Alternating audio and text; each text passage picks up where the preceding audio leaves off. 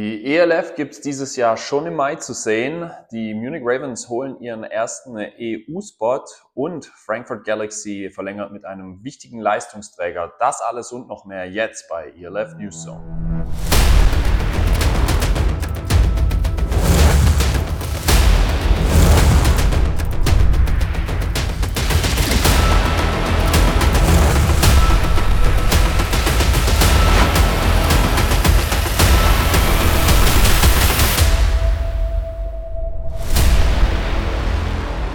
Wunderschönen guten Morgen, liebe Freunde des europäischen Rasensports. Es ist Freitagmorgen und damit auch Zeit für die nächste Folge von ELF News Zone. Zu Beginn der Sendung können wir euch gleich gute News geben, denn es steht fest, dass die neue Saison zum ersten Mal im Mai starten wird und nicht erst im Juni. Die beiden Teams Milano Seaman und Cologne Centurions haben das bereits über die Social Media Kanäle gespoilert.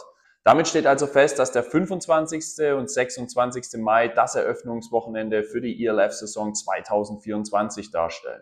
Darüber hinaus steht fest, dass die Cologne Centurions ihr erstes Heimspiel im Tivoli-Stadion in Aachen austragen werden und das am Eröffnungswochenende.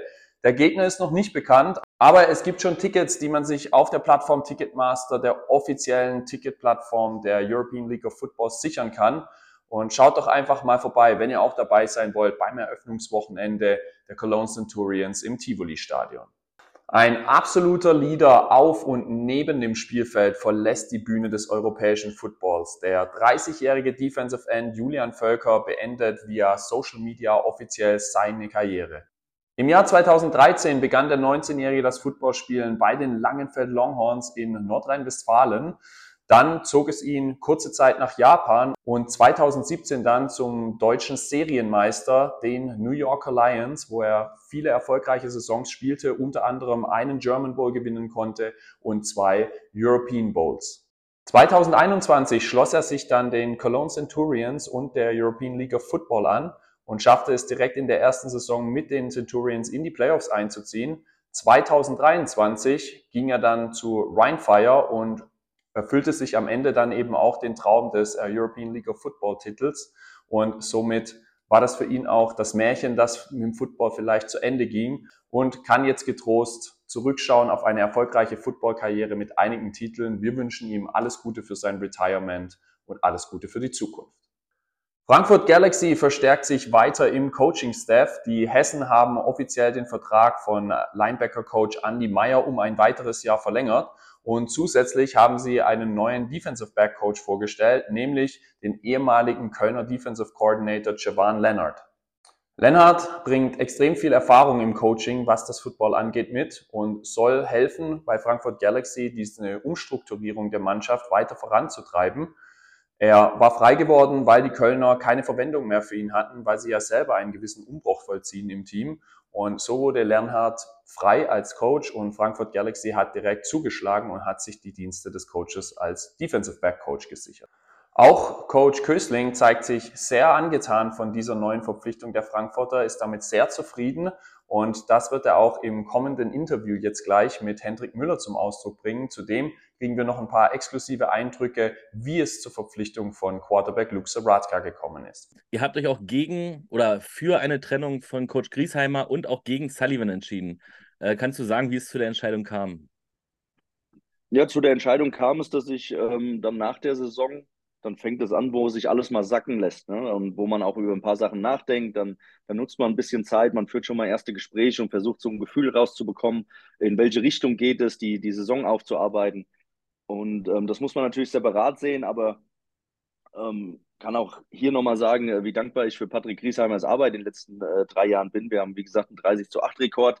Ich habe einfach ja, von, von der ganzen Analyse von Gesprächen ein Gefühl entwickelt, wo ich sage, vielleicht tut uns eine Veränderung ganz gut. Vielleicht brauchen wir mal einen neuen Impuls, was dann auch mehr der Wunsch nach was Neuem entspricht, als zu sagen, das Alte war schlecht. Ich glaube, wir hätten so weitermachen können und wir hätten sehr guten Football gespielt, aber Ryan Fire hat eine neue Benchmark gesetzt und manchmal braucht man einfach neue, ja, neue Energien, die dann vielleicht nochmal ein paar Prozent mehr rauspushen und ich kann mich leider schlecht selbst entlassen, beziehungsweise das macht keinen Sinn und so kommt der neue Impuls dann halt auf der offensiven Seite.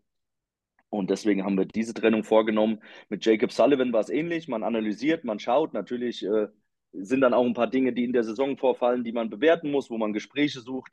Aber auch da war es für uns so, oder für mich dann in dem Fall, der die Entscheidung getroffen hat, äh, dann irgendwo das Gefühl da, ich glaube, wir brauchen auch hier eine Veränderung, wir wollen mal wieder was anderes, einen frischen Wind. Und deswegen haben wir auch diese Entsch Entscheidung getroffen.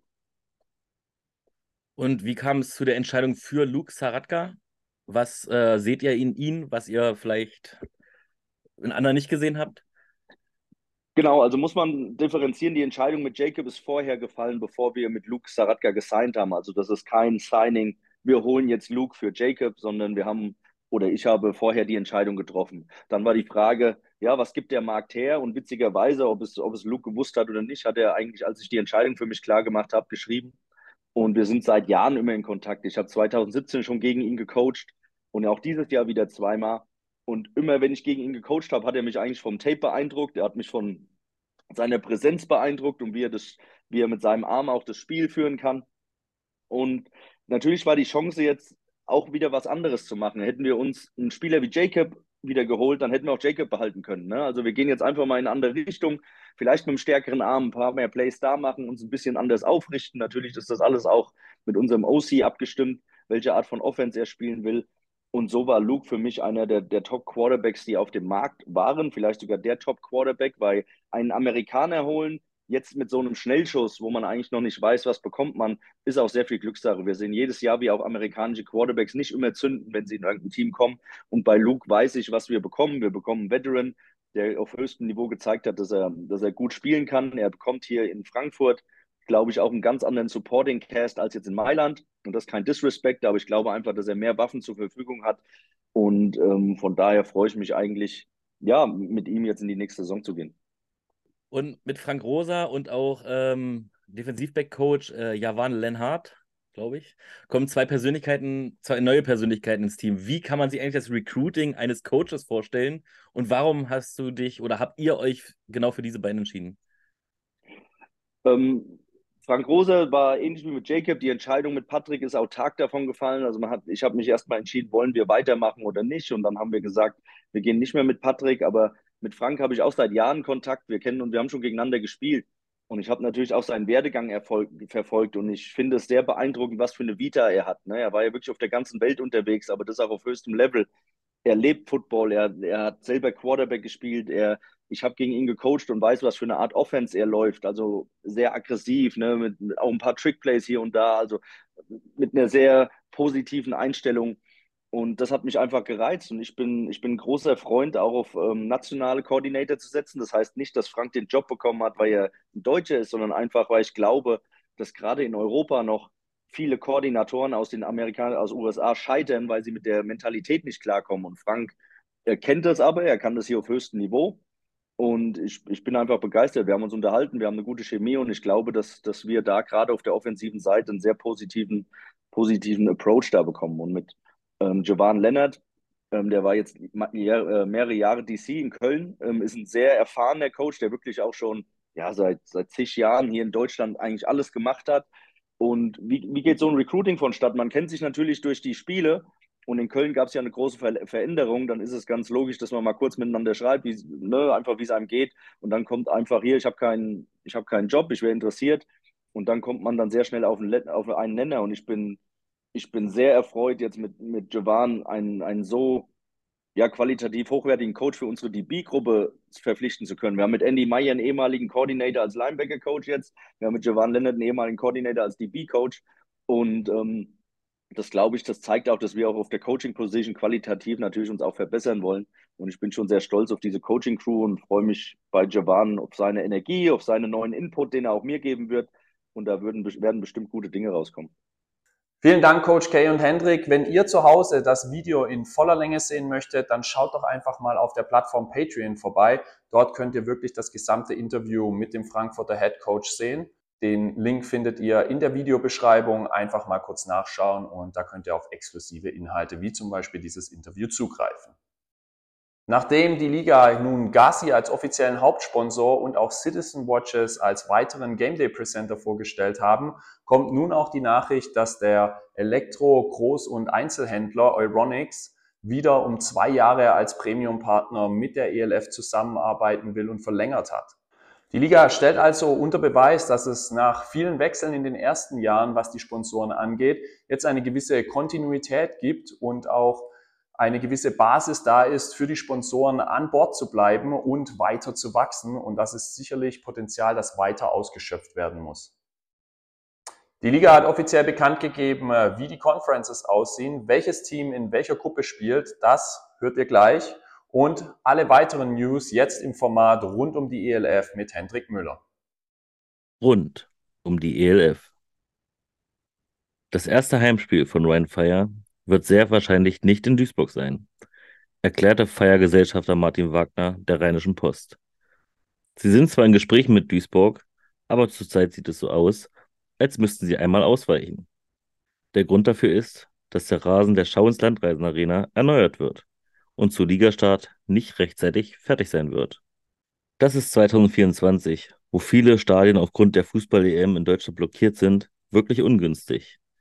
Das mögliche Ausweichstadion steht noch nicht fest. Doch hat Feier mit Essen, Bochum, Aachen und Co. attraktive Stadien in der Nähe zum Ausweichen. Es bleibt definitiv spannend.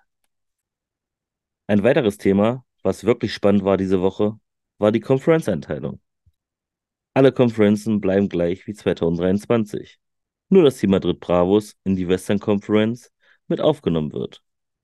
Und die Eastern Conference aufgrund des Ausscheiden der Kings nur fünf Teams beinhalten wird. Hier die Conferenzen im Überblick.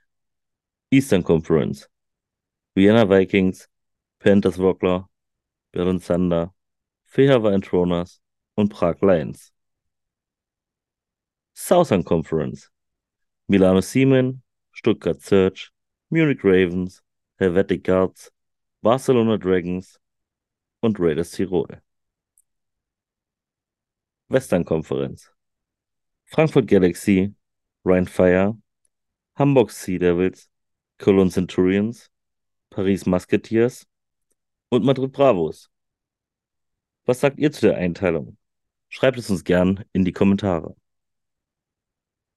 Vielen Dank für diese News, Hendrik. Und noch eine Nachricht von der Galaxy. Sie verlängern nämlich den Vertrag vom Letten Carlis Browns. Browns wurde 1994 in Lettland Riga geboren und hat dort auch zum ersten Mal Kontakt mit dem Football gehabt 2015 und zum ersten Mal verschlug es ihn dann auch nach Deutschland 2018, um für die Cologne Crocodiles zu spielen in der GFL. Dann gab es weitere Stationen, unter anderem Hildesheim und auch eine Station in Polen. Und mit Gründung der ELF wurde er dann ins Team der Panthers Wroclaw gesigned und hat dort seine erste ELF-Saison gespielt. Nach dieser Saison wurde er sogar von der CFL, nämlich den BC Lions, gedraftet, wurde dann aber vor dem letzten Roster-Cut entlassen und dann war Frankfurt Galaxy zur Stelle und konnten sich die Dienste des Letten sichern. 1,97 großer Modellathlet, der wirklich für Furore gesorgt hat in der Defense der Frankfurter. 2024 soll Browns also auch eine der Stützen sein für die Galaxy Defense und Coach Kösling, der diese ja coacht. Browns kam in zwölf Spielen letztes Jahr auf 35 Tackles, 8 Sacks und 10 Tackles for Loss und war wirklich einer der Anker an der Defensive Line von Galaxy. Der erste internationale Neuzugang der Munich Ravens steht nun auch fest. Die bayerische Franchise sichert sich die Rechte oder Dienste von Defensive Back Christoph Nitzelnader. Der Österreicher begann seine Karriere 2008 bei der Jugendabteilung der Swaco Raiders und hat seitdem her auch immer nur in Innsbruck gespielt. Nun wechselt der 20-Jährige zum ersten Mal den Verein in seinem Leben der 20-jährige Österreicher gab an, dass sein oberstes Ziel sei, sich als Mensch weiterzuentwickeln und zu wachsen und eben auch als Spieler weitere Fortschritte zu machen. Ebenfalls verfügt er über einen extrem hohen Siegeswillen und er ist sich sicher, dass München eine der Top-Adressen in Europa ist, um eben all diese Ziele, die er sich gesetzt hat, zu erreichen. Nitzelnader stand letztes Jahr für die Raiders in allen zwölf Spielen auf dem Platz, auch als Starter und schaffte es auf 52 Tackles, neun Pass-Breakups und zwei Interceptions. Die Milano Seamen verpflichten mit Running Back Patrick Carr einen Spieler, der bereits in der NFL Erfahrung gesammelt hat. Der Running Back war von 2016 bis 2019 am College in der Division One bei den Houston Cougars unterwegs, Anschließend wurde er von den Seattle Seahawks 2020 als undrafted Free Agent ins Team genommen. Leider konnte er sich den Traum von der NFL dann aber nicht erfüllen, weil er verletzungsbedingt ausgeschieden ist und auf die Injured Reserve List gesetzt wurde. Später versuchte er es nochmal in der CFL bei den Ottawa Red Blacks, aber auch hier machte ihm eine Verletzung einen Strich durch die Rechnung. Nun möchte er also in der ELF zeigen, was er für ein Talent hat und die Milano Seamen als Running Back diese Saison anführen. Und die Milano Seamen sind somit eine der wenigen Franchises, die auf ein Quarterback-Running Back-Duo im Backfield setzen werden und keinen amerikanischen Wide Receiver holen. Und wir werden sehen nächste Saison, ob sich das auszahlt und werden natürlich genau darauf schauen, ob das die Mailänder Franchise zu mehr Siegen wie in der letzten Saison führen wird. Alle weiteren Spielerwechsel bekommt er jetzt im Newzone Player Update präsentiert. Viel Spaß damit. Zu Beginn wollen wir von den Neuzugängen der Madrid Bravos berichten. Das spanische Franchise hat bereits vier neue Spieler verpflichtet. Alle vier sind O-Liner mit ELF-Erfahrung. Das erste Signing der Franchise-Geschichte ist der Spieler Carlos Carrasco Sanz. Der 26-Jährige stand zuletzt im Kader der Cologne Centurions und war dort eine wichtige Stütze. Carlos ist in Madrid geboren und somit ein echter Homegrown-Spieler. Die nächsten beiden Verpflichtungen waren Gabriel Rodriguez und Celestin Ngimbi, ebenfalls Homegrown O-Liner. Rodriguez spielte bereits für die Barcelona Dragons und Center Ngimbi für die Dragons und zuletzt als Import bei den Musketeers. Alle drei Spieler sind eine echte Bereicherung für die Bravos. Der erste Import der Franchise-Geschichte ist der Offensiv-Lineman Robin Finch. Der gebürtige Hamburger spielte sein Leben lang im Norden Deutschlands, zuletzt drei Jahre für die Sea Devils. Nun wagt er mit 30 Jahren ein Importjahr in Madrid, um das Franchise ins erste Jahr zu begleiten. Fench ist definitiv eine Bereicherung für die Madrilinen. Die Madrid Bravos fokussieren sich zu Beginn auf eine der wichtigsten Positionen im American Football, der O-Line. Die Anfänge sehen definitiv vielversprechend aus. Die Milano Seamen haben ihren Quarterback gefunden. Nach dem Abgang von ihrem langjährigen Quarterback Luke Zaratka setzen sie nun auf den US-amerikanischen Quarterback Zach Bronkhorst. Der 24-jährige Athlet kommt von der Angelo State University, ein Division II College. Der 1,91 Meter große Bronkhorst hatte in 30 College-Spielen 492 erfolgreiche Pässe bei 877 Versuchen, 6359 Yards und 49 Touchdowns erzielt. Dazu kommen noch 10 Rushing Touchdowns. Sander verlängert mit Titan Nikolai Schumann. Mittlerweile muss man wohl nicht mehr erklären, wer Schumann ist. Er ist definitiv in der Liga bekannt. 2023 verhalf Schumann den Hauptstadtteam mit 242 Receiving Yards und 5 Touchdowns. Paris Musketeers verpflichten O-Liner Louis Thomas. Thomas hat zwar einen französischen Pass, ist aber in der ELF ein Brite. Er ist in England geboren und hat auch dort mit dem Football begonnen. Internationale Erfahrungen sammelte der heute 25-Jährige in der GFL bei den Saarland Hurricanes und den Potsdam Royals, sowie in der European League of Football bei den Sea Devils und zuletzt bei den Milano Seamen. Ab kommender Saison wird er nun die Musketeers unterstützen. Die Fäher war Antronos halten an den US-amerikanischen Defensivend Gibray Regan fest. Nachdem Regan schon lange für die Entwarner spielte, wurde er 2023 für das ELF-Team der Entwarners verpflichtet. In zehn Spielen hatte er 52 Tackles, 9,5 Sacks, 17 Tackle for Loss, 7 Pass-Breakups und 4 Fumbles forciert. Er gehörte damit zu den besten Verteidigern der ELF. 2024 soll er nun wieder für Ungarn spielen, die nach ihrem ersten Jahr konkurrenzfähiger sein wollen.